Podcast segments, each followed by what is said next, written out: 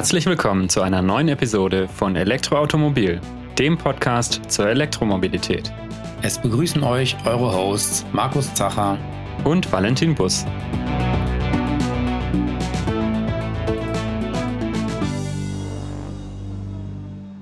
Ja, heute begeben wir uns mal in eine andere Dimension und zwar in die dritte.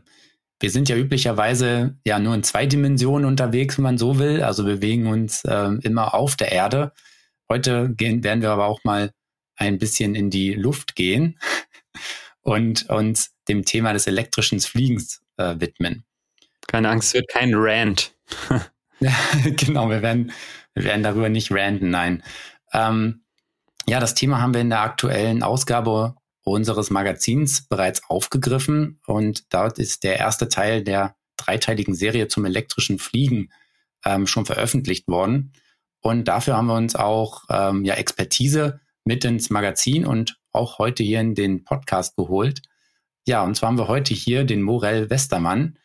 Und der Morell ist nicht nur Zukunftsforscher und Ingenieur, sondern auch Pilot. Ja, und er ist einer der wenigen Personen, die auch schon mit Elektroflugzeugen tatsächlich geflogen sind und das nicht nur so ein bisschen eine kleine Runde im Kreis, sondern auch schon ein bisschen weiter.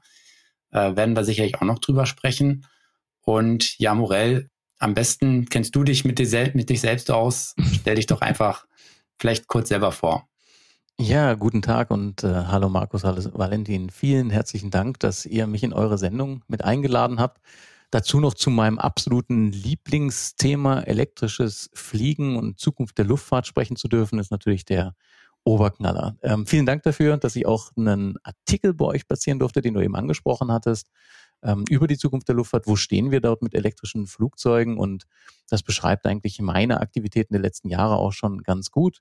Ich bin Zukunftsforscher und Partner von Future Matters. Das ist ein Zukunftsforschungsinstitut in Zürich, ähm, gegründet vom Lars Thompson, wo ich Partner sein darf.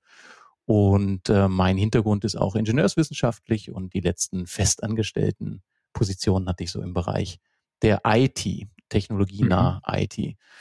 Ähm, dann bin ich äh, selbstständig geworden als äh, Keynote-Speaker und Moderator und eben Zukunftsforscher, Unternehmensberater für Technologietrends und Themen, die in der Zukunft kommen werden, um Firmen und auch ja, Konzernen oder auch Gesellschaften zu helfen, ähm, die Dinge besser erkennen, sehen zu können, antizipieren können, daraus eben dann auch Vorteile ziehen zu können und vielleicht auch ein bisschen weniger Angst vor der Zukunft zu haben.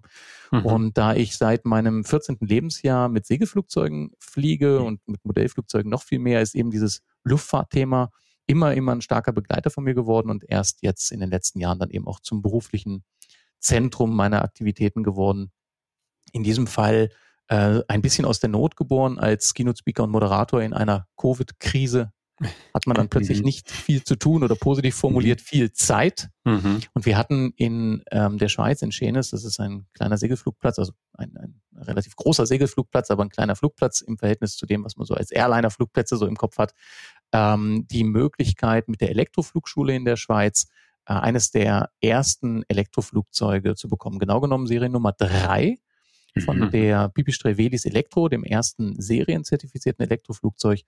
Und ähm, dann sind wir halt mit äh, einer kleinen Geschichte, die es auch in anderen Podcasts im Detail gibt, auf die Idee gekommen, mit diesem Flugzeug was Publikumswirksames zu machen, nämlich einen Elektro-Weltrekordflug bis auf Norderney und zurück. Das vergessen die Medien dann manchmal. Wenn die Kameras dann wieder gehen, mhm. steht der Flieger auf Norderney und muss so wieder zurück.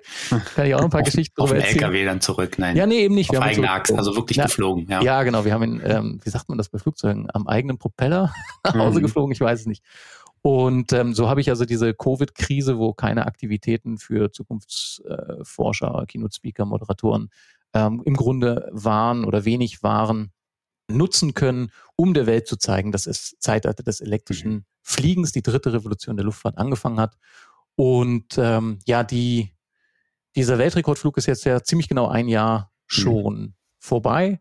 Und jetzt geht es darum, die elektrische Fliegerei ein bisschen mehr ins Tagesgeschäft zu bringen, Elektro-Ladeinfrastruktur auf Flugplätzen aufzubauen, eine elektrische Flugroute aufzubauen. Und ich habe ein ganz, ganz spannendes Projekt noch in der Pipeline, wo man Flugplätzen, Flughäfen hilft, ein Elektroflugzeug zu beschaffen, indem man das im Austausch zu solargeeignet, PV-geeigneten Flächen verwendet. Also wenn uns mhm. jemand von Flugplätzen oder Nähe von Flugplätzen zuhört, der sagt, wir haben noch große Hangarflächen, Hangardächer oder auch die Bereiche zwischen der Runway und dem Taxiway, das sind so Bereiche, die man halt nicht bebauen kann, weil dort so diese Grünflächen immer gemäht werden müssen.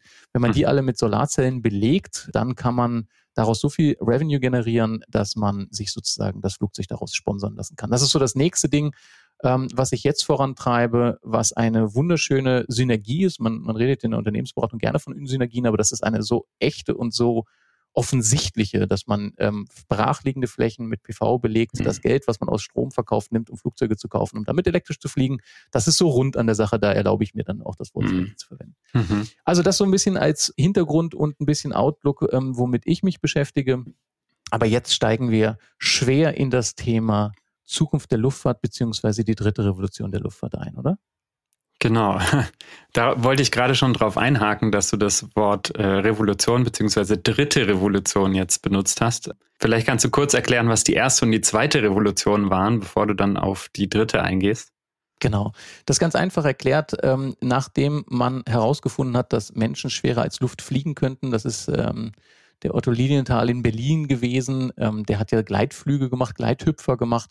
Ähm, haben die Gebrüder Wright angefangen, dort ein Verbrennungsmotor drauf zu bringen, ein Kolbentriebwerk drauf zu klemmen und sind damit ja schon ein paar hundert Meter weit geflogen, 60 Sekunden in der Größenordnung. Mhm. Und ähm, das ist sozusagen die erste Revolution der Luftfahrt gewesen, dass man eben Antriebe dort platziert und damit dann eben durch die Gegend fliegen kann. Bis zum Zweiten Weltkrieg ist das so in seiner letzten Ausbaustufe mit diesen großen ja, Luftkämpfen, ähm, Kampfflugzeugen gewesen.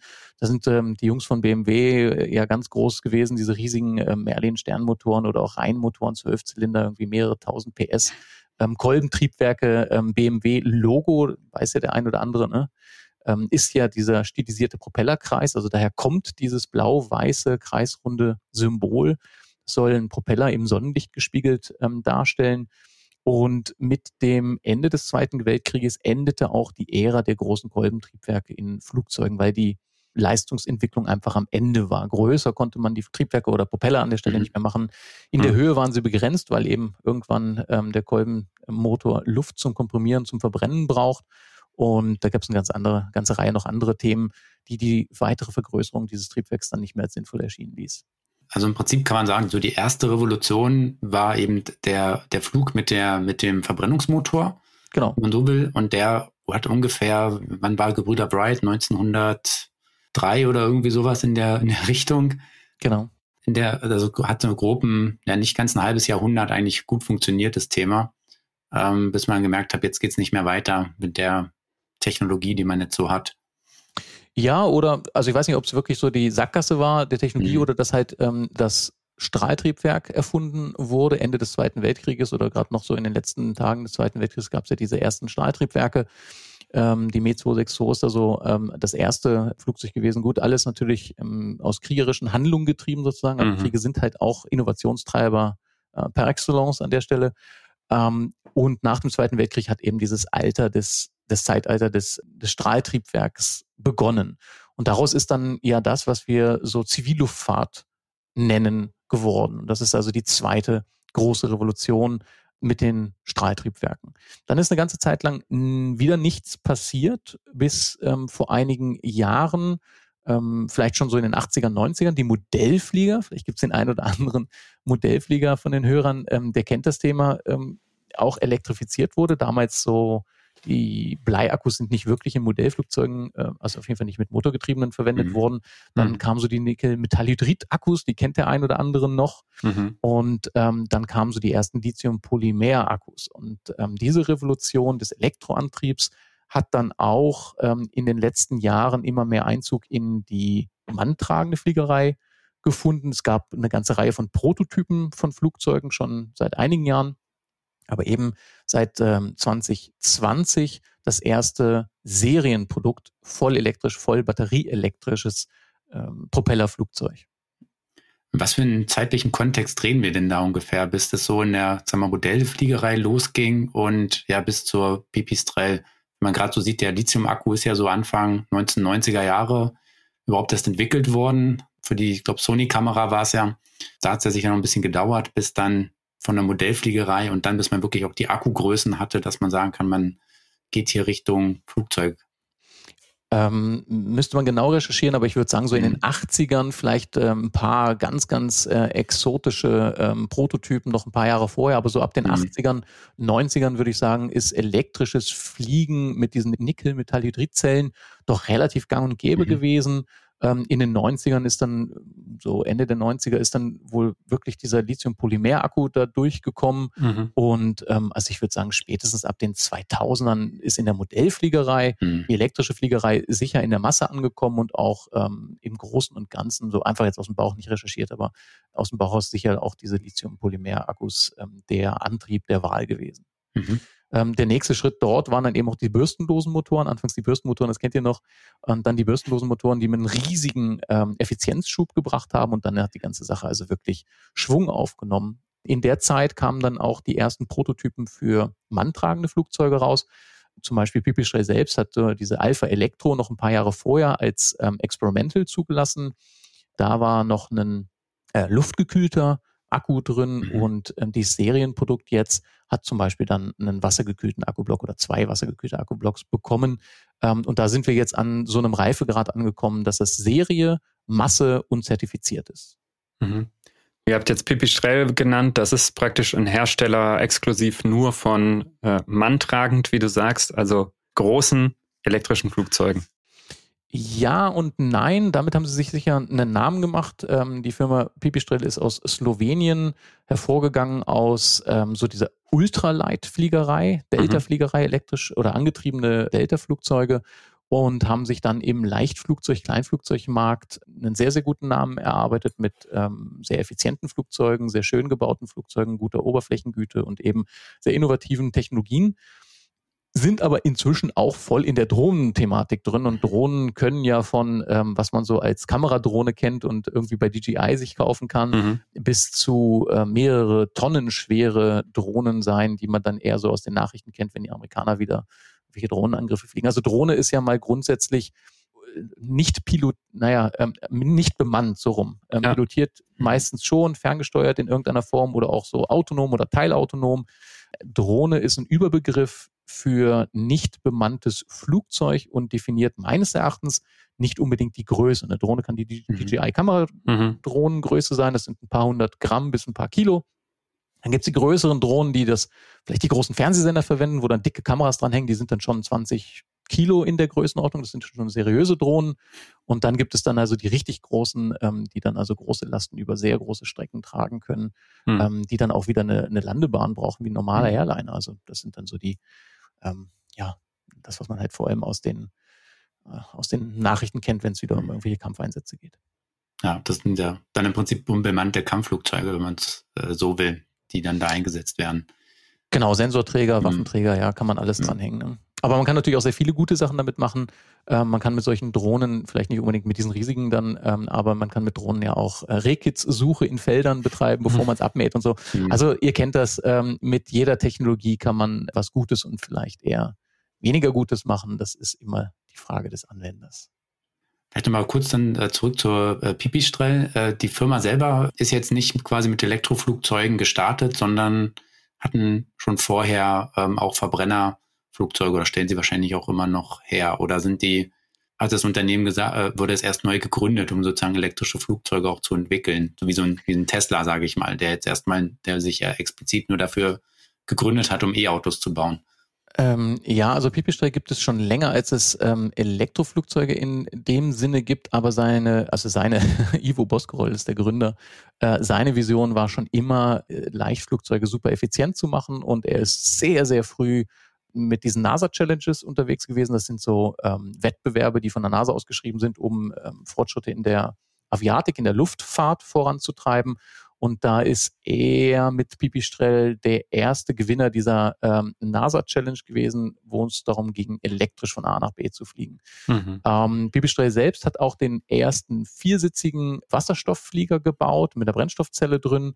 Also sie haben schon einen sehr, sehr dicken Fußabdruck in innovativen, in diesem Fall elektrischen, hybridelektrischen oder ähm, H2-getriebenen Flugzeugen und sind auch jetzt tatsächlich der allererste Hersteller, der dieses Serienprodukt, batterieelektrisches Flugzeug auf den Markt gebracht hat. Und sie haben äh, noch einige sehr coole, sehr spannende Projekte in der Pipeline. Können wir gerne noch nachher ein bisschen drüber sprechen, aber ähm, ich lade auch jeden ein, auf der Webseite pipistrail-aircraft.com mal zu schauen, was die so treiben. Sehr schön gemachte Webseite über deren vergangene und zukünftige Projekte. Ähm, das ist ähm, sicher schon ein sehr seriöser Luftfahrthersteller oder Luftfahrzeughersteller ähm, und sogar noch äh, aus Europa, Slowenien, also hier um die Ecke. Es ist nicht immer alles in Asien und in den USA, können wir auch ein bisschen stolz drauf sein. Mhm. Und ähm, genau, jetzt hattest du am Anfang ja schon in der Einleitung erzählt, dass du mit so einer Maschine, mit der ersten ja, ähm, zertifizierten, zugelassenen äh, Maschine, ja, diesen Weltrekordflug aufgestellt hast. Jetzt wäre meine erste Frage, wie war wie, wo lag denn der Weltrekord vorher? Und wie hat sich, also wie bist du da eigentlich äh, vorgegangen? Seid ihr das die ganze Strecke am Stück geflogen? Äh, habt ihr Ladestops gemacht? Was sind überhaupt für Reichweiten möglich? Ähm, hm. Mir fehlt da so ein bisschen das Gefühl, auch als, also beim E-Auto kann man das gut einschätzen, ja, weil es welche genau. Reichweiten möglich sind, aber beim genau. Flugzeug, wo stehen wir denn da eigentlich mit, mit so einem ein Leichtflugzeug ist es im Prinzip, oder? Das, das, ist ein leichtes Flugzeug, mhm. ähm, für ein Flugzeug relativ leicht mit 600 Kilo maximalem Abfluggewicht. Das ist mhm. das, was in Deutschland auch gerne mal diese UL, ehemals UL-Kategorie war. Ich glaube, das waren 450 Kilo und dann gab es Ecolight, das sind 600 Kilo. Ich kenne die deutschen Reglemente jetzt nicht im Detail. Ich bin in der Schweiz zu Hause und bin äh, mittlerweile fast die Hälfte meines Lebens in der Schweiz. Also von daher ähm, mhm. mag man mir das verzeihen, dass ich die ähm, Regulatorin, obwohl sie eigentlich europäisch harmonisiert sein sollten, im Detail mhm. der Länderausprägung nicht ganz genau kenne. Aber dieser Flieger hat 600 Kilogramm maximales Abfluggewicht und ist irgendwas in dieser Leichtflugzeugkategorie, äh, die es auch in Deutschland gibt. Ähm, die Zulassung ist eigentlich eine europäische. Die Schweizer waren die ersten, bis das dann ähm, auch in Deutschland zugelassen war, sind noch ein paar Monate vergangen. Ich glaube, vor etwa vier, fünf, sechs Wochen, also irgendwann im Spätsommer 2021, ist dieses Flugzeug auch in Deutschland zugelassen worden. Und die erste Pipistrelli Elektro äh, steht in Frankfurt, nicht direkt am großen Flughafen, sondern in ähm, ja, muss ich Hahn, oder? Kann das sein? Nee, Nee. Ja, Hahn, Hahn, Hahn ist ja auch ein relativ großer Flughafen, der gar nicht ja. so nah an Frankfurt ist. Ja. Äh, Egelsbach, glaube ich. Egelsbach okay. heißt der Flugplatz. Und ähm, dort steht jetzt die erste seit, ich glaube, so vier, vier Wochen etwa auch mit Kennzeichen und kann mhm. auch geflogen werden. Die Holländer haben eine Handvoll von den Fliegern und ähm, äh, weltweit, glaube ich, im Moment so um die 40 Stück verkauft worden. Und wir hatten halt das unglaubliche Glück, die Nummer drei, Serie Nummer drei, äh, bei uns auf dem Flugplatz zu haben und mit der Elektroflugschule äh, in der Schweiz, der wahrscheinlich weltweit ersten Elektroflugschule, ähm, hatten wir dann die Gelegenheit, dieses ähm, Elektro-Weltrekordflugprojekt zu starten. Wer die Hintergrundgeschichte und auch ein bisschen so die ähm, Vorlaufzeit von einigen Wochen äh, genau hören will, dem sei empfohlen, im Clean Electric Podcast mal reinzuhören. Dort hatten wir mehrfach die Gelegenheit, das Projekt im Detail vorzustellen und ähm, mhm. der Elektro-Weltrekordflug ist auch sehr, sehr stark von der Community rund um den Clean Electric Podcast unterstützt worden. An der Stelle nochmal schöne Grüße rüber in den anderen Kanal und, und vielen Dank nochmal für die Unterstützung. Das Projekt selbst ist dann ähm, Weltrekord geworden, vor allem um den Medien zu, äh, zu, ja, zu zeigen, wo wir stehen und was man machen kann und auch ganz ehrlich die Aufmerksamkeit dafür zu erhöhen. Und wo du sagtest ja, in welcher Kategorie sind die Weltrekorde entstanden? Äh, in keiner offiziellen, weil es gab keine. Mhm. Also alles, was wir gemacht haben, war alles das erste Mal. Und das macht es übrigens auch leicht, Weltrekorde aufzustellen. Wir haben nämlich keine brechen müssen, mhm. es gab keine in dem Bereich. Wir haben einfach mal aufgestellt, was wir machen konnten, haben wir gemacht, haben das mal als Benchmark definiert und es hat dann noch ein halbes Jahr gedauert, bis dann die Australier auf eine ähnliche Idee gekommen sind und diese Weltrekorde dann äh, sozusagen gebrochen haben, allerdings unter etwas anderen Voraussetzungen und Bedingungen. Aber da das alles sehr freundschaftlich und ähm, ich sage jetzt mal wenig offizielles kann man das natürlich auslegen, wie man will. Wir haben äh, bisher keinen offiziellen FAI, also das ist die Internationale Luftfahrtorganisation, ähm, Weltrekord anerkannt bekommen und wir haben auch keinen von dem Guinness-Buch der Rekorde sozusagen eintragen mhm. lassen, weil die Guinness-Buchgeschichte zum Beispiel, das ist so das Synonym für Weltrekorde eigentlich. Mhm. Ne? Guinness-Weltrekord mhm. ist so ein, mhm. Eigenbegriff. Ähm, das ist relativ teuer. Das ist im Grunde eine Marketingfirma, äh, die ihren Guinness-Weltrekord mhm. Und das Projekt hat einfach das Budget nicht hergegeben, dass man ähm, diesen, diesen Stempel vom Guinness dort mit draufbringen kann, weil mhm. die nämlich gesehen haben, dass das ein ähm, Produktlaunch sehr nah damit verbunden ist. Wie gesagt, Nummer drei haben wir gehabt, war ja klar. dass mhm. das sozusagen dann auch ähm, eine, eine Produktlaunch-Aktivität sein könnte. War es übrigens nicht. Wir sind nicht unterstützt worden von Pipistrel in der Form. Ähm, mhm. Aber die haben halt ähm, gesehen, okay, das, das hängt mit dem Produkt zusammen. Das heißt Werbung und Werbung lassen sie sich bezahlen mhm. und das war so teuer, dass wir es dann nicht gemacht haben. Würdest du jetzt also irgendwie, äh, keine Ahnung, was Gummifrösche schlucken in einer Minute einreichen und du würdest den mhm. äh, Gummifroschhersteller jetzt nicht nennen, sondern einfach deinen persönlichen Weltrekord mhm. dort in den Vordergrund stellen, dann wäre das wohl kostenfrei, wie ich das System verstanden habe. Würdest du jetzt aber dich von diesem Gummibärchenhersteller sponsern lassen, dann wäre das dann mhm. wieder ein sehr relativ teurer Auftritt im Guinness-Buch. Mhm. Deswegen ähm, mehr Spaß an der Sache, vor allem auch den Medien ähm, eine griffige Headline liefern zu können. Und was wir dann am Schluss gemacht haben, ist den Energiebedarf, den gesamten Energiebedarf von dieser Strecke genau zu dokumentieren. Das haben wir sehr seriös gemacht, gemeinsam mit der Elektroswiss. Das ist so der, wie sagt man, VDE in Deutschland mhm. ähm, oder TÜV oder so, TÜV, ja, eine Mischung aus VDE und TÜV mhm. und haben das also wirklich sehr seriös aufzeichnen lassen, dokumentieren lassen, bestätigen lassen und konnten also dann beweisen, wie viel Energie wir auf der gesamten Strecke verbraucht haben. Und das ist die eigentliche Message von diesem Projekt zu zeigen, dass das schon geht, wie energieeffizient das sein kann und wo die elektrische Luftfahrt heute steht. Und ich glaube, mhm. dieses Ziel konnten wir erreichen, auch wenn wir am Schluss keinen Guinness-Weltrekord eingereicht mhm. haben. Und was habt ihr da jetzt endlich für, für Werte erzielt? Also für eben Reichweitenverbrauch? Äh, wo kann, kannst du das so bekannt ja, sagen? Oder? Ich, ich, bin froh, ich bin froh, fragst du. Ähm, ich muss es mittlerweile natürlich nachlesen. Vor einem Jahr hatte ich es, mhm. glaube ich, im Kopf noch. Mhm. Elektro-Weltrekordflug Weltrekord.eu mhm. ist die Webseite von dem gesamten Projekt, wo die Weltrekorde natürlich noch aufgeschrieben sind. Und wir haben ähm, mal bisher noch nicht unterboten den geringsten Energieverbrauch in Kilowattstunden pro 100 Kilometer programmiert. Und wir haben auf der gesamten Strecke, das sind 838 Kilometer, haben wir 190 Kilowattstunden elektrische Energie verbraucht. Mhm. Inklusive der Verluste durch das Ladegerät. Also wir haben sozusagen ab der Steckdose gemessen, und sind dann geflogen und dann haben wir den Flieger wieder vollgeladen auf Norderney und haben gesagt, okay, 190 Kilowattstunden mhm. auf der gesamten Distanz 838 Kilometer. Und damit liegt der Verbrauch im Schnitt bei 22,76 Kilowattstunden pro 100 Kilometer. Und jetzt äh, sind eure Hörer natürlich ähm, in der Elektromobilität am Boden gut verwurzelt und kennen das. Mhm. 22 Kilowattstunden pro 100 Kilometer, woran euch erinnert euch das? Ja, das ist äh, Niveau von einem, keine Ahnung, vom Tesla. Vor allem, wenn hier noch die, also Model S allerdings, nicht Model 3, Model S, also von einer genau. sagen Oberklasse Limousine in dem Bereich bewegen wir uns da. Und das genau. ist ja genau. sogar inklusive Ladeverluste, also kann man nochmal mhm. 10 Prozent mindestens abziehen für den Streckenverbrauch. Ja, wir haben sogar eher 15 geschätzt, weil das mhm. Ladegerät, was wir haben, ist ein ähm, vielleicht nicht super durchoptimiertes mhm. und wir hatten zum Beispiel auch an einem Abend, du kennst das, wenn du dann landest, ähm, achso, wir haben mehrere Lade Ladestopps gemacht, also einige, mhm. zwölf, mhm. Äh, zwölf. wir mhm. mussten alle etwa 100 Kilometer laden. Und okay. das mhm. äh, ordnet auch so ein bisschen ein, wo wir heute mit der Elektrofliegerei stehen. Ja, es ist ein Serienprodukt. Ja, man kann damit schon fliegen. Ja, man kann damit verrückte Sachen machen.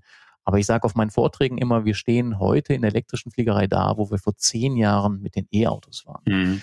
Ähm, es ist ein zweisitziges Flugzeug, es ist äh, 600 Kilo schwer, es ist jetzt auch nicht so wahnsinnig schnell. Äh, wir sind die Strecke sehr energieeffizient, so um die 70 Knoten, 75, 80 Knoten geflogen. Das sind so 160 kmh in der Größenordnung, mhm. 150, 160 kmh. In der Fliegerei ist ähm, dann auch gerne mal Gegenwind. Wir hatten die ganze Zeit übrigens massiven Gegenwind, also über Grund waren wir langsamer. Äh, wir hatten grauenvoll schlechtes Wetter für die Fliegerei an der Stelle ähm, das alles nicht hilfreich war für die Energieeffizienz, aber trotz all dieser widrigen Umstände und auch zwölfmal starten, und der Start ist ja das, was Energie frisst, mhm. haben wir doch zeigen können, dass dieses Flugzeug einen wahnsinnig beeindruckenden Energieverbrauch hat von vergleichbarem Model S auf der Straße. Und wir sind eben ähm, im Schnitt auch so um die 150, 160 geflogen.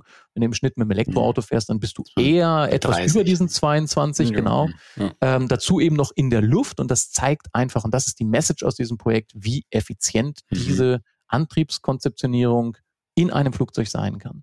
Ja, es ist ein Zweisitzer. Viersitzer kommen demnächst dann. Ähm, die Flieger werden jetzt immer größer, werden immer mehr Reichweite haben, werden immer schneller. Da gibt es auch einiges in der Pipeline von Pipistrel. Also das geht jetzt in die Richtung, die auch die Elektromobilität auf der Straße genommen hat. Hm. Eure Batterie war dann ja wahrscheinlich entsprechend nicht so groß, um die 20 Kilowattstunden oder wie viel? Ja, genau, richtig geschätzt. Also wir haben immer gesagt, eine Stunde fliegen, eine Stunde laden. Mhm. Und wenn man eben 22 verbraucht, dann sind es mhm. ungefähr 25 Kilowattstunden Batterie. Du kannst mit dem Flieger äh, dieses Hypermiling nicht so ausreißen wie mit dem Auto. Worst mhm. Case, du bist bei null, was macht dein Auto? Es bleibt stehen. Ja. Das ist ein, ein, ähm, ein Moment im Flugzeug, wenn der äh, Antrieb steht, der nicht mehr so schön ist, wie rechts blinken, anfahren, aussteigen, mhm. warten, bis dich jemand mhm. absteckt. Das ist eher nicht so schön. Das hast du natürlich ähm, in der Fliegerei immer ganz andere Reserven, die du vorhalten musst, willst.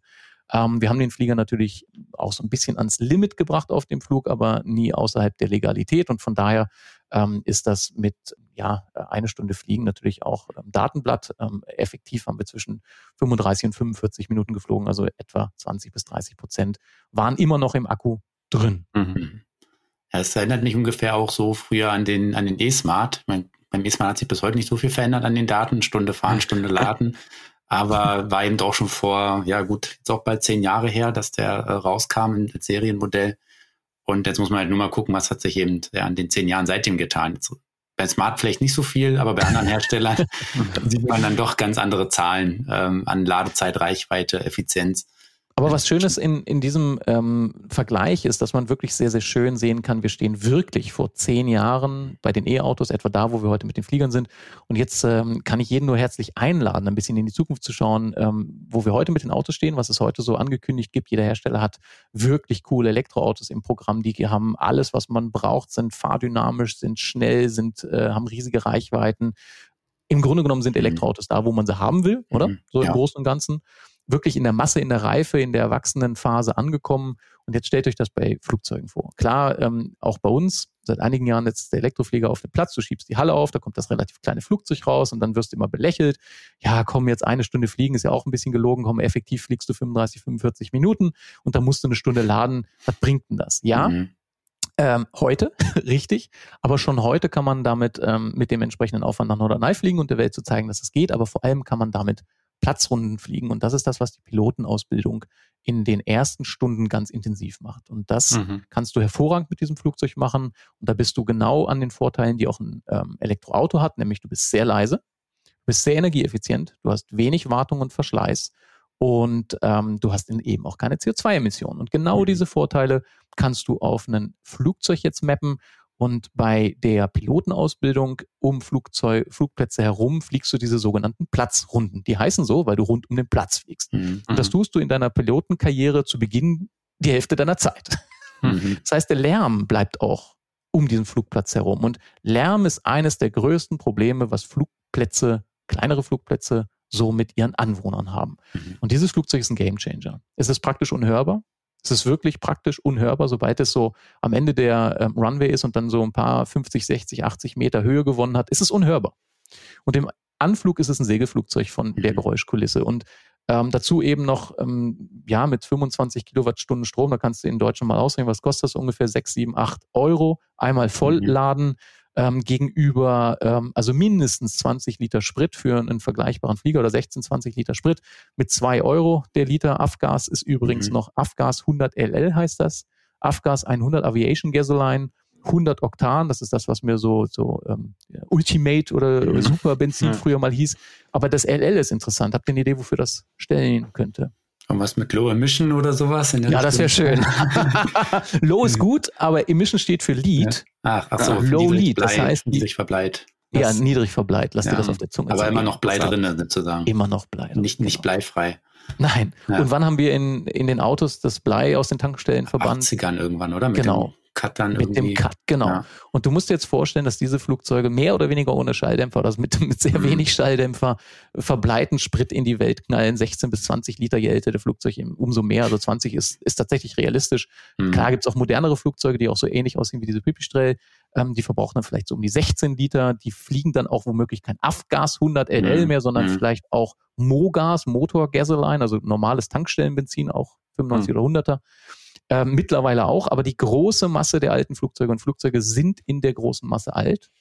Und die Triebwerke da drin genauso alt, ist wirklich kein Scherz. So 60er Jahre ist wirklich ein Standardbaujahr für Flugzeuge und ihre Triebwerke.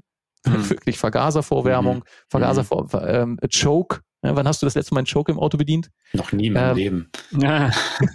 du noch nie in deinem Leben, genau. Ja. Ich habe wenigstens den Hebel noch mal irgendwo gesehen.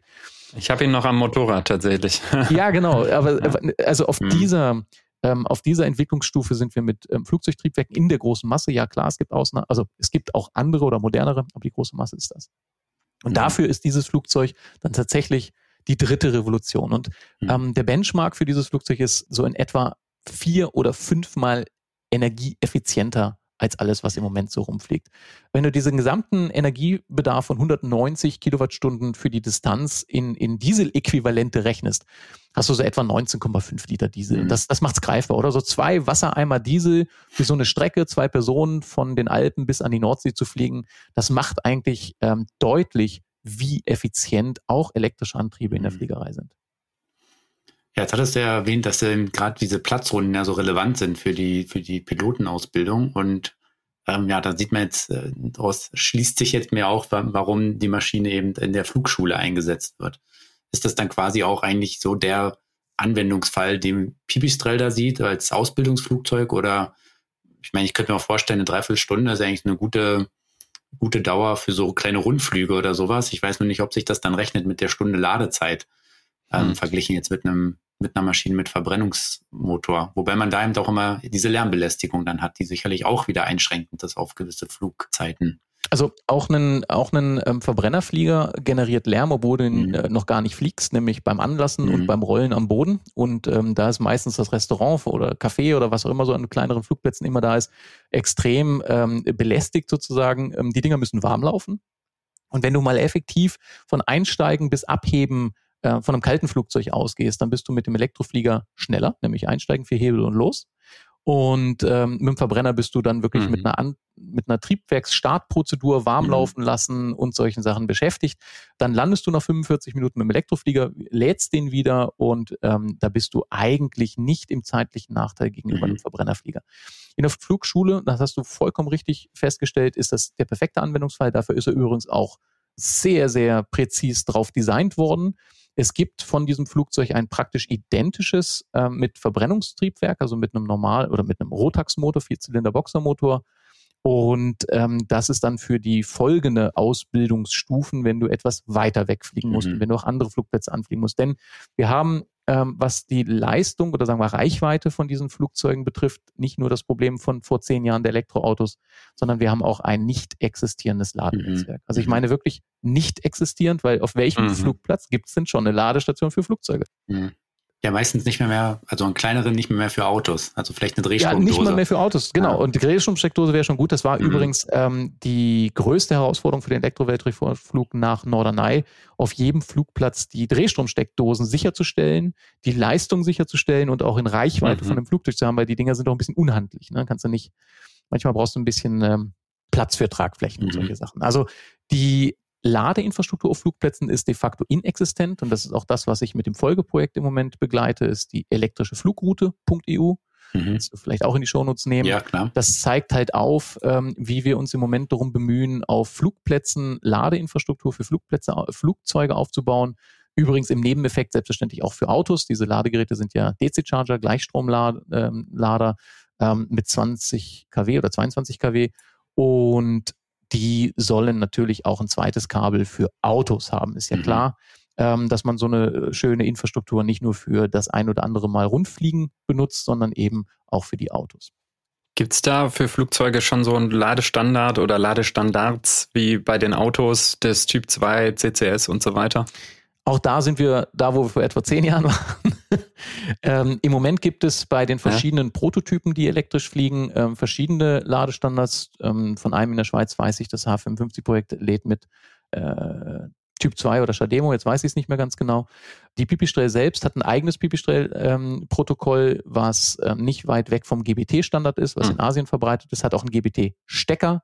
Ähm, der Prototyp hat noch einen Typ 2-Stecker, das Serienprodukt hat mhm. jetzt einen GBT-Stecker.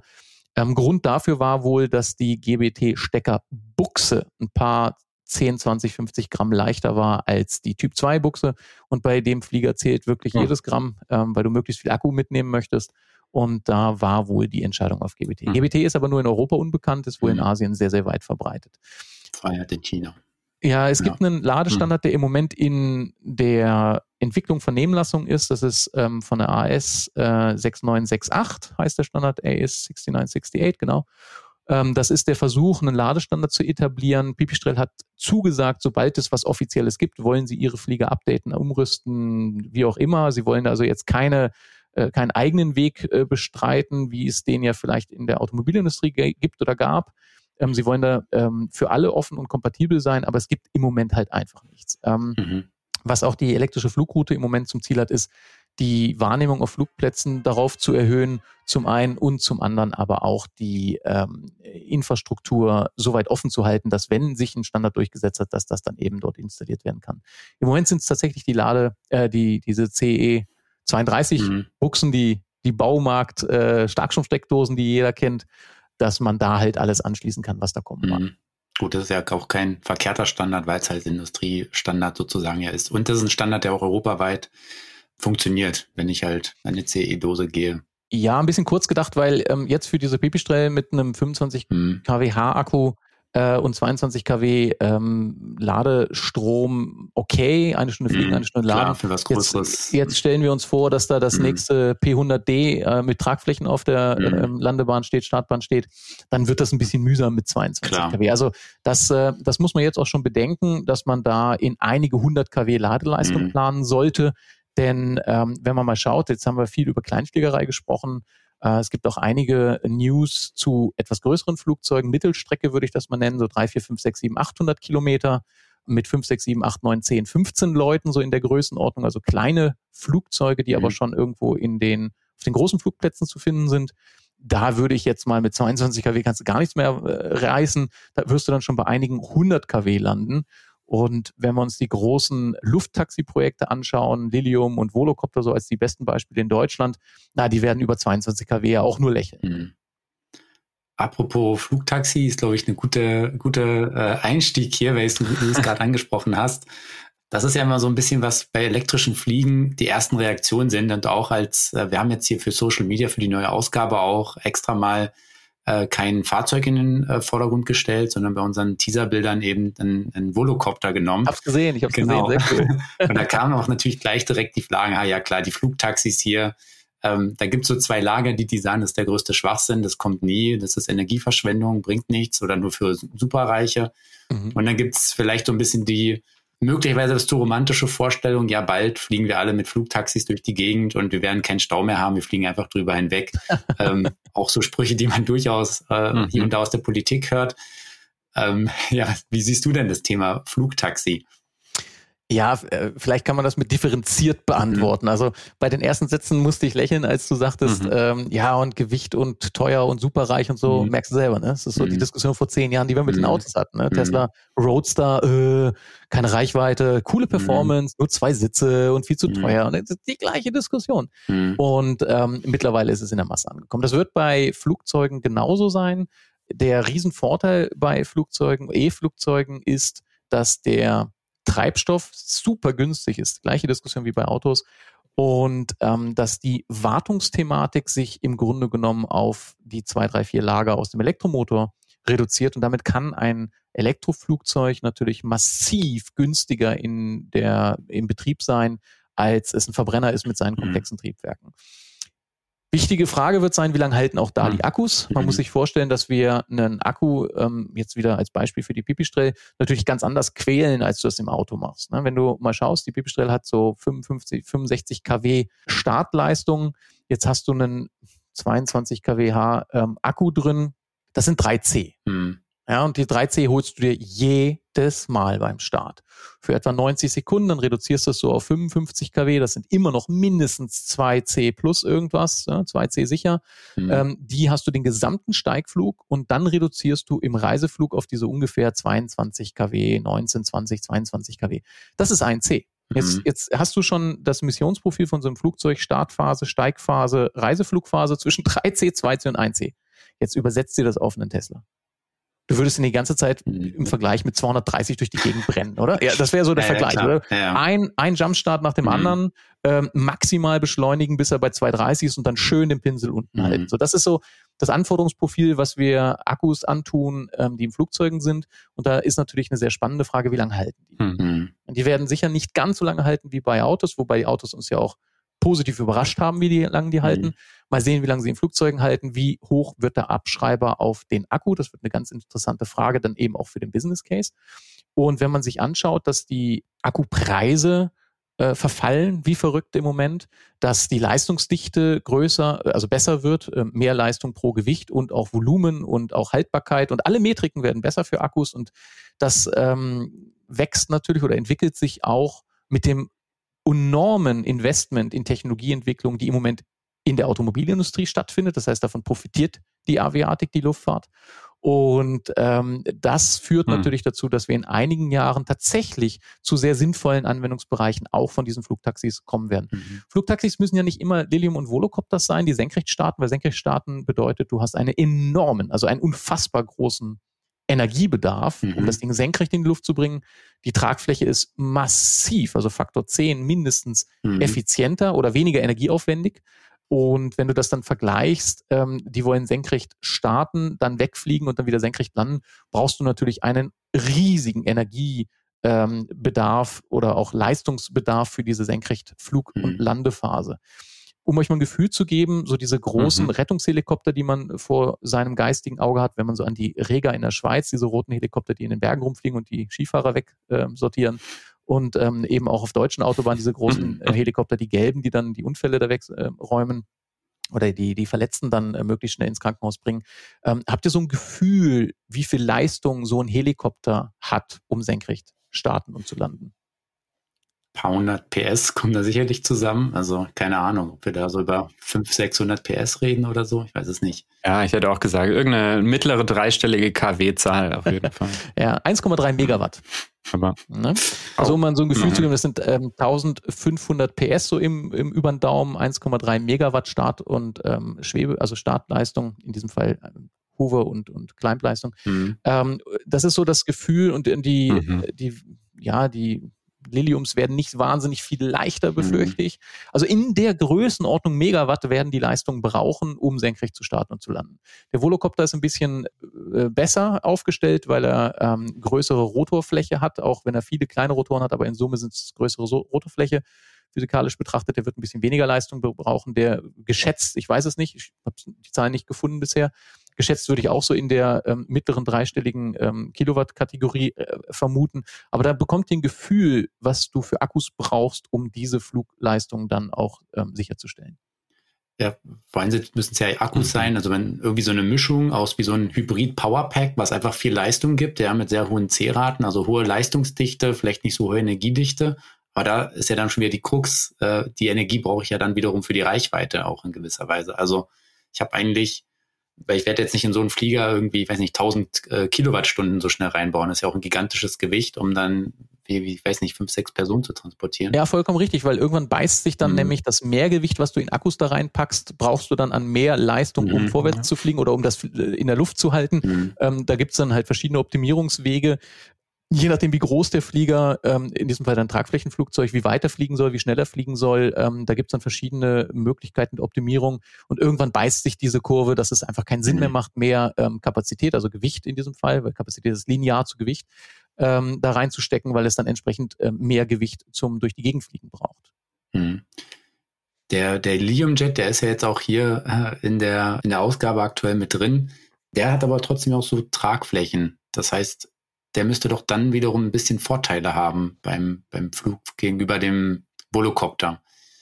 Ja, es sind zwei vollständig unterschiedliche Konzepte auch. Ne? Also das eine ist jetzt mhm. wirklich so Helikopter-ähnlich und auch von dem Anwendungsfall Richtung Helikopter und der Liliumjet ist ein senkrecht startendes Flächenflugzeug. Mhm. Wenn wir uns jetzt mal den Liliumjet anschauen, weil du ihn ansprichst, ähm, die Tragflächen sind äh, im Verhältnis zum Gewicht wahrscheinlich sehr klein, äh, also man weiß ja nicht sehr viel, ne? sie haben nicht viel publiziert im Moment, das ist auch eines der größten Kritikpunkte, dass sie extrem intransparent sind, ein geiles Marketing machen, coole Videos ins Netz stellen, ähm, anfangs übrigens ohne Sound, also immer mhm. schöne klassische Musik dahinter, so nach dem Motto, ja, alles cool bei uns äh, und die Physiker und die äh, Aerodynamiker und, mhm. und Aviatikexperten alle am Aufschreien, so, hey, habt ihr mal drüber nachgedacht, wie laut das Ding wird?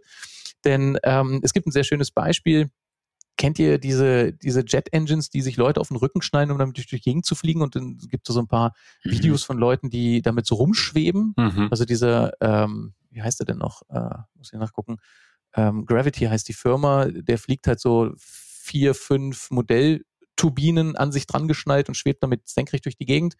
Ähm, das ist ein Höllenkrach. Also kann man einfach nicht anders sagen. Wenn ja. du die Masse von dann vielleicht 100 Kilo senkrecht ähm, schweben lassen möchtest, dann musst du den Volumenstrom von 100 Kilo Luft nach unten beschleunigen.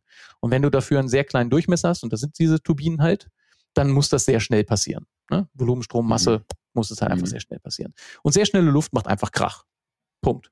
Ist nicht zu verhindern. Mhm. Und wenn du jetzt eine sehr große Rotortragfläche, also Rotorfläche hast, ähm, die sehr langsam rotiert, ähm, dann aber die gleiche Menge Luft nach unten befördert mit einer Tragfläche, die sehr langsam sich dreht, dann ist das ähm, eine sehr viel geringere Strömungsgeschwindigkeit, die sehr viel weniger Krach macht. Es gibt dieses sehr schöne Beispiel von dem Human-Powered Helicopter. Da gab es mal einen Weltrekord dass ein Mensch auf so einer Fahrradkonstruktion ähm, vier riesige Rotoren, also wirklich so amerikanische Baseballfeldgröße, passte das Ding gerade rein. Oh, wow. Also wirklich dieser Mensch in der Mitte, die vier Rotoren ringsrum, Baseballfeldgröße und passte genau da rein, konnte mit seiner Fußkraft sich selber für, weiß ich, 20 Sekunden in der Schwebe halten.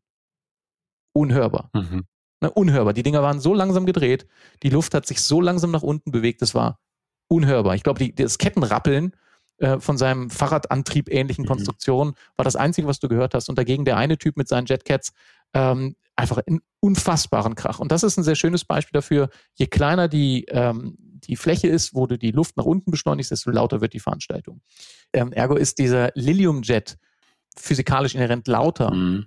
als der Volocopter und damit platziert sich der Volocopter ja auch immer wieder, dass sie sagen, naja, die anderen da aus Deutschland, da werden wir leiser sein. Also der mhm. Volocopter ist ja auch schon vor Menschen geflogen und ähm, unisono war wohl die, ähm, die Zuschauergruppe da überrascht, wie lang, Entschuldigung, wie leise der ist.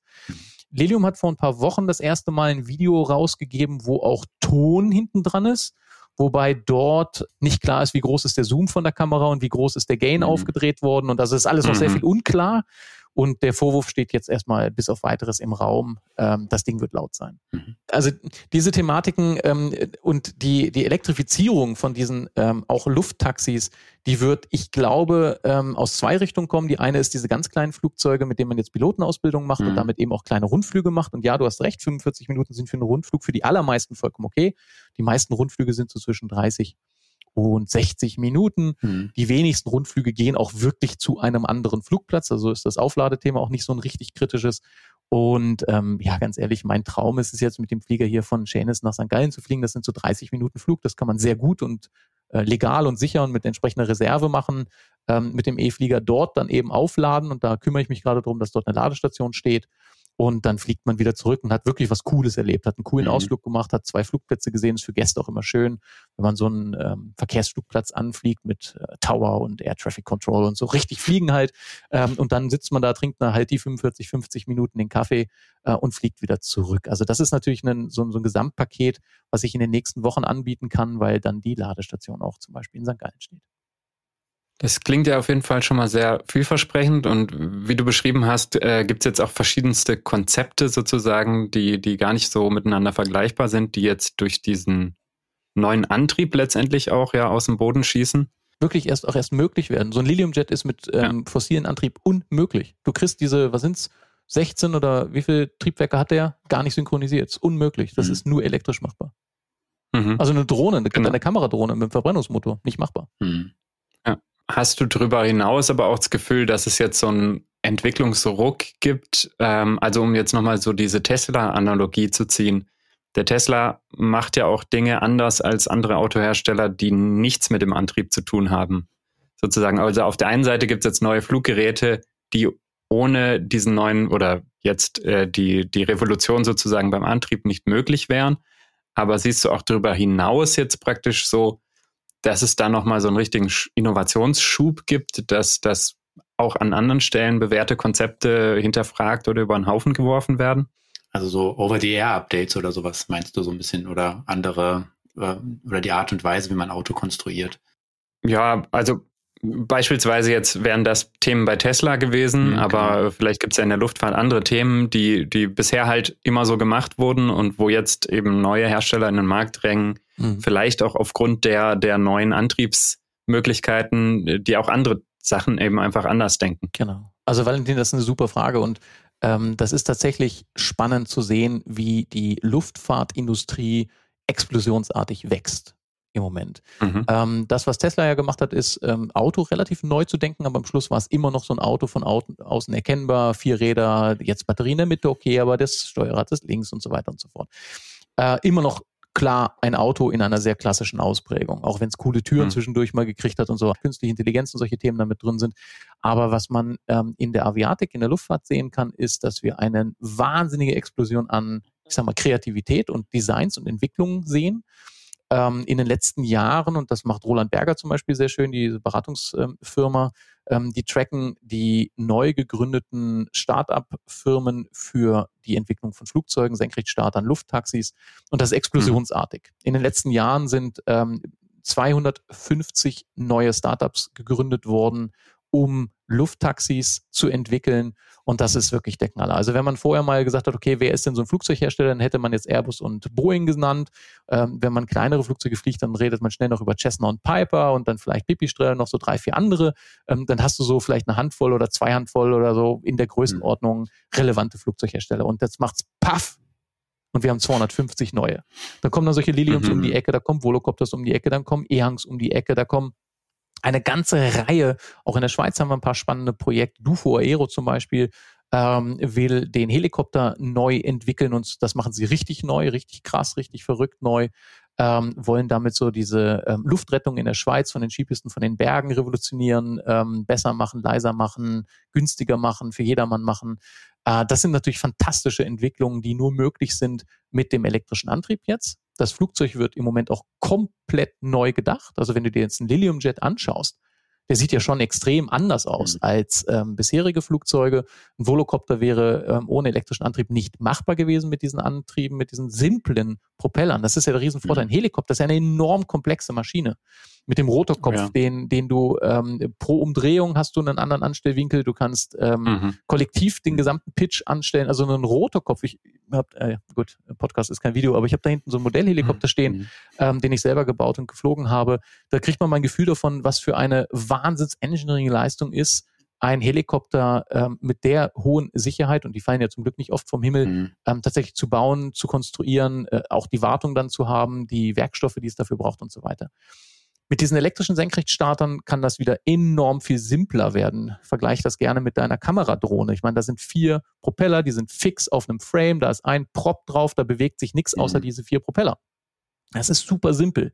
Regelungstechnik und Elektronik ist spannend, aber das haben wir gelöst.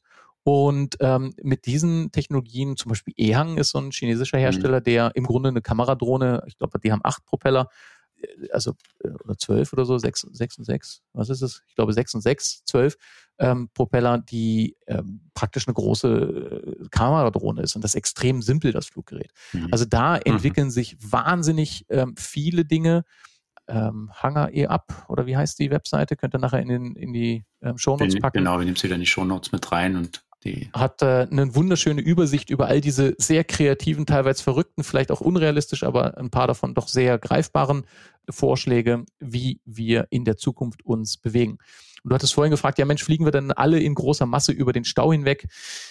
Ja, ob das wirklich das Stauthema löst oder womöglich auf der Zeitachse mit äh, Homeoffice-Themen und Videokonferenzen, was wir ja auch jetzt gerade nebenher noch machen, was ja gang und gäbe mittlerweile geworden ist, ob sich das ein bisschen über überlappt, ist dann die große Frage. Wohl aber wird diese Möglichkeit tatsächlich ähm, so auf Taxiniveau für jedermann möglich sein. Nicht jedermann fährt Taxi, ich weiß, aber in der Größenordnung, wenn uns das jetzt ganz, ganz dringend und eilig wäre, dann könnten wir uns ein Taxi leisten. Und in dieser Dimension werden wir in den nächsten Jahren auch diese Lufttaxis haben.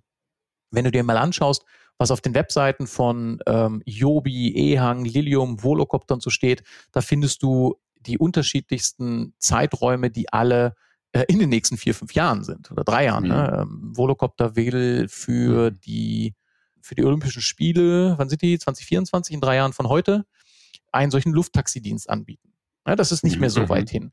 Und das wird auch schon erste Business Cases geben. Vielleicht nicht gerade, also in der Schweiz jetzt, wo ich zu Hause bin, sicher nicht in Zürich. Dafür sind wir nicht, äh, auch wenn wir viel Stau manchmal haben aus, Zürich, aus Schweizer Sicht, aber nicht so krass, wie das ganz andere Regionen auf dieser Welt haben, wo, und das ist auch, wo Lili, äh, Volocopter starten will. Es gibt Megacities, wo du im Durchmesser von 30 Kilometern x Millionen Menschen leben hast. Ähm, Singapur, Hongkong, äh, mhm. äh, Paris auch, London, New York, ähm, Sao Paulo, so solche, solche Megacities, wo Millionen Millionen von Menschen auf engstem Raum leben, da werden solche Lufttaxidienste tatsächlich ihren Raum bekommen. Und ähm, ich glaube, das Lärmthema wird der primäre Akzeptanzfaktor. Und ähm, das kann man sehr gut adressieren, eben mit dieser Kreisflächenbelastung von deinem Downwash. Da ist Volocopter sicher im Vordergrund oder im, im, im Vorteil. Ähm, Joby Aviation hatte auch ein sehr schönes Projekt, auch mit großen Propellern, die werden relativ leise sein. Ähm, und wenn du dir jetzt vorstellst, dass diese Dinger auf den Hochhäusern eben, weiß ich, 92. Stock starten und landen, dann geht das eben im Geräusch einer Großstadt wahrscheinlich unter. Mhm. Mhm. Das klingt jetzt ein bisschen so für mich wie, ähm, also es wird wahrscheinlich erstmal werden sich Leute ähm, nutzen, die auch das nötige Kleingeld haben, aber möglicherweise wird es dann trotzdem so ein bisschen nach unten gegeben. Also vielleicht vorher ist nur der CEO mit dem Firmenhelikopter geflogen, weil der einzige, wo sich's gerechnet hat und dann kommt vielleicht ein, zwei Ebenen runter, dann fliegt vielleicht noch das obere Management oder irgendwann vielleicht auch der Abteilungsleiter äh, darf dann auch mit so einem Elektro-Heli ähm, fliegen, weil es dann eben auch günstiger geworden ist und sich dann eher rechnet. So hört sich das, das jetzt an. Aber der das wird passieren, genau. Das wird passieren. Also Angestellte kommt wahrscheinlich weiterhin mit dem Auto oder der Bahn oder Bus oder wie auch immer. Nicht zwingend. Also ich würde sagen, die Zukunftsforschungsabteilung von verschiedenen mhm. Automobilherstellern werden das früher leben dürfen. ähm, aber die, ähm, die Thematik wird ähm, äh, natürlich profitieren von der Entwicklung für auch Autos. Ne? Mhm. Wenn Akkus günstiger geworden sind, ähm, dann haben wir einen ganz großen Faktor von diesen Fluggeräten schon mal reduziert. Ähm, der Airframe selbst ist dann irgendwann auch nicht mehr so spektakulär. Ähm, die Elektromotoren sind ja relativ kostengünstig, Propeller auch. Also da gibt es dann auch nicht so wahnsinnig viel Kosten, Wartungskosten oder Verschleiß, den man hat. Und wenn du jetzt noch den, ähm, einer der größten Faktoren für diese Lufttaxidienste, was übrigens auch beim Taxifahren das größte Thema ist, mhm. ist nämlich der Fahrer. Ne? Das ja. Taxi mhm. selbst, da zahlst du ja einen großen Anteil an diese Person, die so freundlich ist, eben den Abend sich nicht zu besaufen und dich dann nach Hause zu fahren. Ähm, dafür mhm. zahlst du einfach. Und mhm. jetzt stell dir vor, dieser Fahrer wird dann irgendwann nicht mehr ähm, bezahlt dafür, dass er fährt, sondern dass er vielleicht noch das Auto saugt, weil nämlich eine künstliche Intelligenz das Ding fährt. Also ähm, äh, Uber ist ja übrigens mit der Mission gestartet, ne? Uber als, mhm. als ähm, Ride-Sharing-Dienst. Ähm, Travis Kalanick hat das sehr schön formuliert im Englischen. Uber will we get cheaper as soon we get rid of the driver für, für Deutsch übersetzt. Ähm, Uber wird billiger in dem Moment, wo wir den Fahrer losgeworden sind. Mhm. Und das mhm. ist, äh, das Statement muss man sich mal sacken lassen. Wenn du jetzt diese Lufttaxis dir anschaust, ähm, Volocopter Lilium wieder als die besten und auch bekanntesten in den Medien, weit verbreitesten Beispiele in Deutschland, aber es gibt wirklich 250 andere noch, dann haben wir so zwischen zwei plus eins oder fünf plus sechs plus fünf plus eins Sitzer, so zwischen ja, vielleicht zwei, drei, vier, fünf, sechs, sieben Leute, die in dem Ding sitzen sollen. Also Lilium hat einen Siebensitzer angekündigt, der sehr, sehr kritisch beäugt wurde von Luftfahrtexperten, weil sie sagen, das ist in absehbarer Zeit nicht machbar vom Gewicht, Leistung, Batterien, alles, was wir mhm. so hm. kennen, Aerodynamik, nicht machbar mit dem, was wir heute kennen. Ich als Zukunftsforscher sage immer, ja, ähm, guckt mal, was in den nächsten Jahren kommen wird. Vor zehn Jahren hätten wir auch nicht gedacht, was heute an E-Autos möglich ist unterhalte ich es dann immer gerne mit dem ähm, Schweizer Eishockey spielen. Ich meine, wenn du im Eishockey den Puck ins, ins Goal schießen willst, dann rennst du nicht dahin, wo der Puck ist, sondern dahin, wo er kommen wird, um da dann dein Tor mhm, zu schießen. Mhm. Und Lilium ist so ein bisschen ähm, für mich der Stürmer im Eishockey. Die rennen im Moment dahin, wo der Puck in drei, vier, fünf Jahren sein wird, um ihn dann ins Loch zu schießen. Mhm. Mhm. Der entscheidende Punkt ist, dass die Technologien antizipieren, Entwicklungen, Akkuleistung und auch Regulatorien, also Erlaubnisse für diese Flugzeuge antizipieren, die es heute noch nicht gibt, mhm. planen aber schon sehr mutig in die Richtung und in dem Moment, wo es dann das halt technologisch oder auch eben regulatorisch erlaubt und möglich ist, am Start zu sein und dann den Markt sich unter den Nagel zu reißen. Also das kann funktionieren, ist ein mutiges Ding. Ähm, kann man auch am Aktienkurs sehen. Ähm, ne, ist mhm. wieder das gleiche Thema. Ein paar davon sind jetzt an die Börse gegangen. Lilium ist äh, vor ein paar Wochen an die Börse gegangen. Äh, Ehang ist im Dezember 2020 an die Börse gegangen, hat innerhalb von zwei Wochen 720 Prozent Gewinn gemacht. Ähm, das wow. ist so ein bisschen so ein Tesla-Ding. Sind übrigens mhm. jetzt auf, ich würde sagen, 200 Prozent zurückgefallen, aber hey, 200 Prozent, oder? Mhm. Und ähm, ja. das sind so Dinge, Jobi auch. Ähm, Jobi ist auch über so einen Spock ähm, an, an die Börse gegangen. Also das sind spannende Dinge und da ist im Moment ganz, ganz viel Bewegung und Musik drin, auch übrigens unglaublich viel Geld, Venture-Kapital in Deutschland ja von, von relativ ähm, ähm oft in den Medien ähm, promoteten Typen. Also da bewegt sich sehr, sehr viel. Und wenn man ein bisschen Spiegelt hat und ein bisschen mitzocken will, dann ähm, ist das mhm. sicher ein ganz aufregender Bereich, der eine ähnlich dynamische Entwicklung haben wird wie der E-Automobilmarkt ähm, vor, vor zehn Jahren. Also pff, äh, ich, ich äh, in eurem Podcast schon gar nicht, aber generell auch nicht, gebe ich keine Investment-Tipps, aber ganz ehrlich, schaut euch das an, wenn ihr Bock drauf habt. Ähm, da bewegt sich viel, so das ist mhm. vielleicht, was man sicher sagen kann. Mhm. Ja, jetzt hattest du ja gesagt, dass es eben 250 plus Unternehmen gibt, die jetzt gerade in diesem Bereich einsteigen. Gut, jetzt hätten wir auf der anderen Seite gibt es natürlich dann auch äh, die, die Player wie Boeing und Airbus, die sicherlich da sich auch ähm, beteiligen werden oder die sich vielleicht einfach die Firma dazu kaufen, die sie dann brauchen. Aber wen, also kannst du so ein paar Unternehmen nennen ähm, oder hast du vielleicht auch schon genannt, wo du sagst, dass es, die werden aus deinem Gefühl heraus gut funktionieren. Das soll natürlich jetzt ja auch keine, kein Aktientipp sein, aber einfach, wo du sagst, ja, da hast du so von, von deinem Know-how, da kannst du sagen, das Flugobjekt, das könnte funktionieren. Die haben schon ein bisschen was gezeigt. Da ist auch nicht nur eine Computeranimation dahinter, sondern da gibt es schon ein Produkt. Ähm, Lilium hattest du gerade schon angerissen. Die fahren relativ anscheinend riskanten Weg, äh, weil sie viel. Ich würde es mutig nennen. Oder mutig, ja. Genau, aber wen, vielleicht davon, äh, abgesehen von Lilium, welche äh, Firmen würdest du noch sagen, haben vielleicht doch, am, wenn vielleicht die sind, die jetzt mit als erstes am Start sein werden?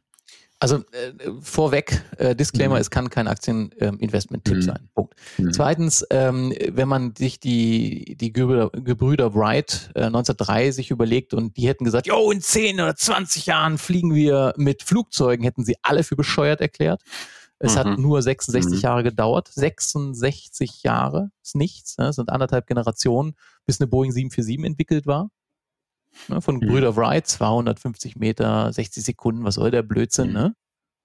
Zu 66 Jahre später Boeing 747. Also um mal diese Zeitskala in der damaligen Zeit mal einzusortieren. Ähm, deswegen muss man ein bisschen vorsichtig sein, wenn man heute ähm, solche mutigen Projekte zerreißt und sagt, geht nicht und aerodynamisch mhm. und Energie und Batterie und schwer und kosten Geld äh, und Regulatorien und so. Ja. ähm, äh, das würde ich mal ein bisschen sacken lassen.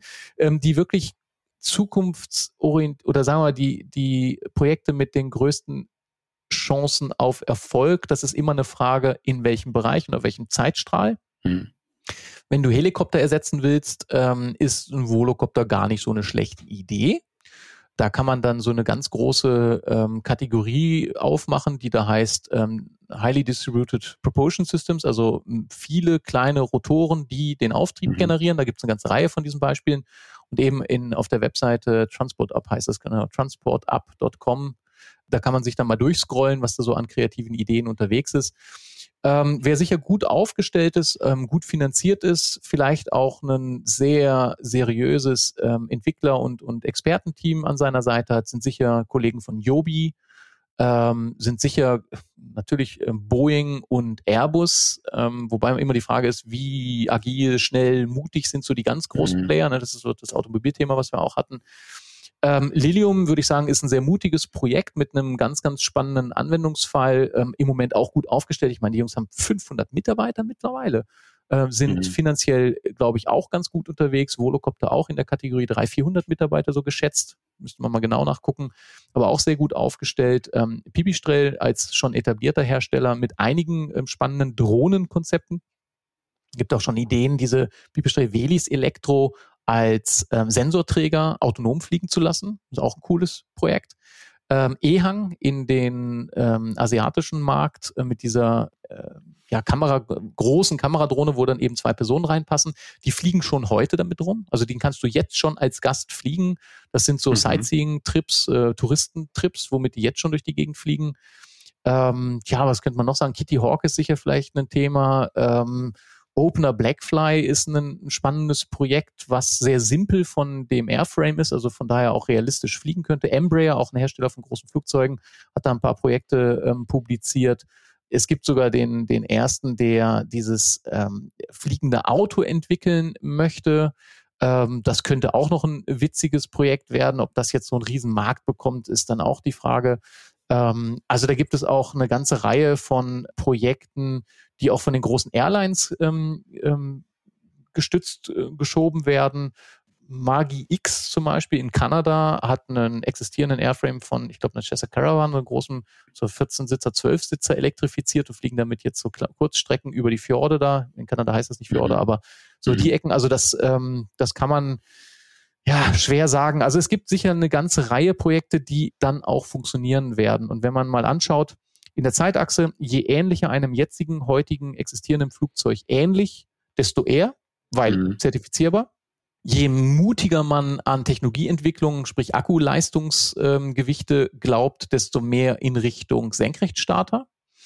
Mhm. Und wenn man ähm, schaut, dass du einen sehr simplen Airframe hast ähm, mit sehr großer Rotorkreisfläche, dann kann man auch mit heutigen Technologien schon sehr kurze Distanzen überbrücken. Und wenn dann der Business Case das hergibt, dass man aus 30, 40 Kilometer Reichweite mit einem zwei oder drei oder vier Sitzer was machen kann, wovon mhm. im Moment ein Pilot ist, dann kann das auch eben schon 2024 wie Volocopter das angekündigt hat, zu den Olympischen Spielen funktionieren. Mhm. Das wird allerdings noch kein ähm, gewinnbringendes Business sein. Ne? Das ist ja klar, wenn du dann eine mhm. Handvoll von Volocopters zwischen ähm, den Airport Gaulle und, und irgendwie diesen ähm, Spielstätten hin und her fliegen lässt.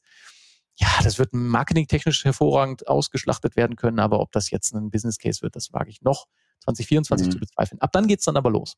Mhm. Also es hängt jetzt eigentlich auch wiederum stark auf die ja, Anwendungsfälle ab und Wahrscheinlich wird es auch so eine, eine kostentechnisch, wird erstmal teuer starten, die eine oder andere Anwendung und dann mit günstiger werdenden Maschinen oder eben der Fall, ich brauche irgendwann den Piloten nicht mehr, dann wird es ja sowieso sehr spannend. Und ich meine auch bei EHang gelesen zu haben, dass sie das ja eigentlich anstreben mit ihren Flügen. Aber die fliegen jetzt schon ohne. Ach, die fliegen jetzt schon ohne Pilot. Die fliegen so, jetzt schon okay. ohne. Also die zwei mhm. Sitze, die da drin sind, die sind verkaufte ah, sozusagen. Okay. Ah, ja. Und wenn du jetzt einen Dreisitzer hast oder einen Zweisitzer hast und einen Sitz davon musst du bezahlen und der andere mhm. bezahlt, ja, dann mhm. ist natürlich dein Business Case deutlich Schwierig, besser, ja. wenn du den äh, einen äh, losgeworden mhm. bist. Ja? Uber will mhm. we get cheaper as we get rid of the driver. Mhm.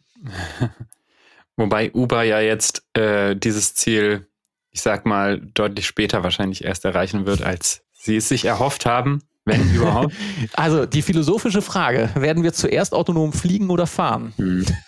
Vielleicht eher fliegen. Ich weiß Ich glaube auch. Ja. Ich glaube auch. Ja, ja zumal glaube es ja eben schon äh, stattfindet, so wie wir jetzt gerade gehört mhm. haben, das autonome Fliegen. Also. Ja.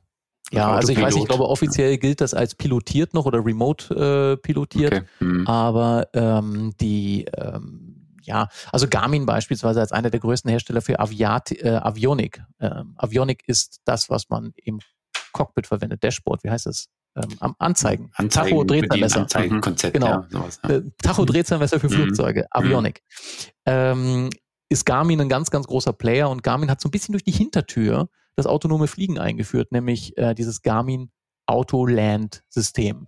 Das ist als Notfallkonzept geplant äh, wenn der Pilot nicht mehr in der Lage ist zu fliegen. Also der seltene Fall, dass du dann eine Herzattacke während des mhm, Fluges kriegst mhm, und deine mhm. Gäste nicht mehr wissen, was sie tun sollen. Stoff für viele Filme, aber zum Glück für wenig Unfallberichte.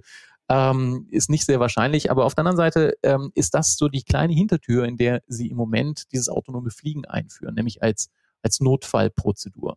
Und dieses Garmin Autoland kann man mal gucken, äh, gerne in die Shownotes. Garmin Autoland finde ich noch den richtigen URL für ist ähm, ziemlich mächtig. Ähm, basiert natürlich auf dem, was der Autopilot eh schon hat, also die Aktoren an den ganzen Tragflächen, um die Richtung, mhm. Querruderhöhe und so weiter einzustellen, Leistung natürlich noch zu geben. Und spannend an der Stelle dann natürlich auch die ähm, Voice, also die, die Kommunikation mit Air Traffic Control per Funk zu machen mhm. und dann die Landebahn eigenständig anzufliegen.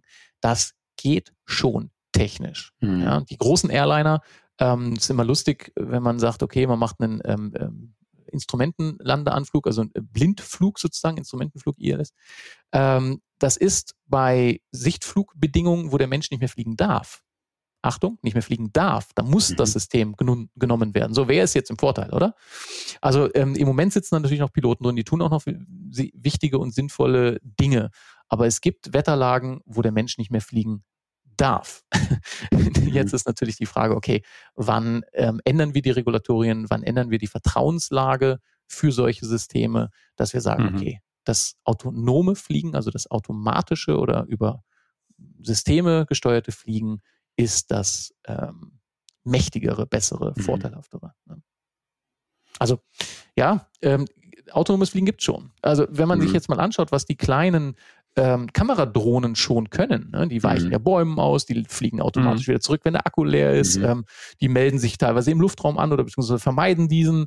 Also die sind ja schon sehr gut unterwegs. Und wenn man das jetzt noch ein bisschen äh, größer skaliert, ein bisschen seriöser macht, redundanter macht, mit Sicherungsaspekten ähm, betrachtet, dann kann das in eine sehr, sehr spannende Richtung gehen. Mhm. Ähm, ja, mein, meine letzten festangestellten Positionen waren in der, in der IT Da müsste man sich auch ganz dringend über IT-Security Gedanken machen. Ne? Was passiert, wenn ich so eine Drohne kapern kann und, und, und. Also da, mhm. da bewegt sich noch viel und da gibt es noch sehr viel zu tun.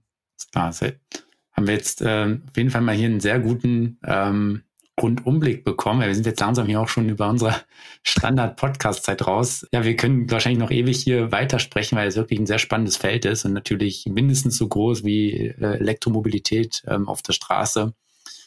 Super interessante Einblicke. Ähm, wir werden viele Bilder, Verlinkungen mit in die Show Notes geben. Ich glaube, viele Sachen muss man einmal gesehen haben auf dem Foto, damit man sich vorstellen kann, wie die Jets halt aussehen.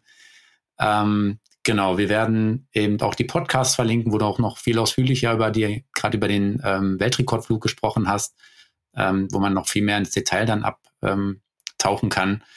Und ja, von daher lade ich da alle Hörerinnen und Hörer ein, dann auch mal auf die unsere Homepage zu gehen, elektroautomobil.com und sich da noch äh, weitere Infos hier zu dem Thema elektrischen Fliegen anzuschauen. Mhm. Genau, der erste Teil der dreiteiligen Serie ist jetzt schon erschienen. Die nächsten zwei Folgen natürlich dann in den nächsten Ausgaben dann auch von äh, Morell geschrieben. Und ja, bin selber äh, oder ihr dürft auch sehr gespannt sein, was da noch alles für Themen dann vorkommen. Also wer noch einen richtigen Deep Dive zu dem Thema haben will, ich habe vor etwa einem halben Jahr ähm, einen Vortrag über die Zukunft der Luftfahrt für ähm, den Stock gehalten. Das ist der Swiss Teslas Owners Club und mhm. ähm, da ist dann etwa eine Stunde Deep Dive elektrisches Fliegen. Äh, ich glaube voll in eurem ähm, Leserschaft und Interessengebiet, nämlich eben auch Elektroautofahrer. Und ähm, ja, da kann man sich gerne nochmal angucken. Ist mit einem halben Jahr noch ziemlich aktuell. Mhm, genau, die packen wir dann auch mit in die Show Notes rein, den Link dazu. Genau. Ja, cool. Dann danke dir, Morell, für die wirklich sehr spannenden äh, Einblicke und, und Insiderberichte sozusagen von einem echten Fachexperten auf dem Thema. Danke euch für die Einladung. Es ist doch immer schön, wenn man meine Mission, die elektrische Fliegerei voranzubringen, auch in die breite Masse tragen kann. Und eben E-Mobilität am Boden ist jetzt in der Masse angekommen. Und deswegen seid ihr da genau die richtige Plattform für. Vielen Dank. Alles klar, danke dir und dann auch eine gute Woche. Und ja, liebe Hörerinnen und Hörer. Äh, ich hoffe, ihr hattet genauso viel Spaß wie wir und wir hören uns dann wieder in zwei Wochen. Also dann bis zum nächsten Mal. Euer Markus. Und euer Valentin. Und euer Morell. Vielen Dank.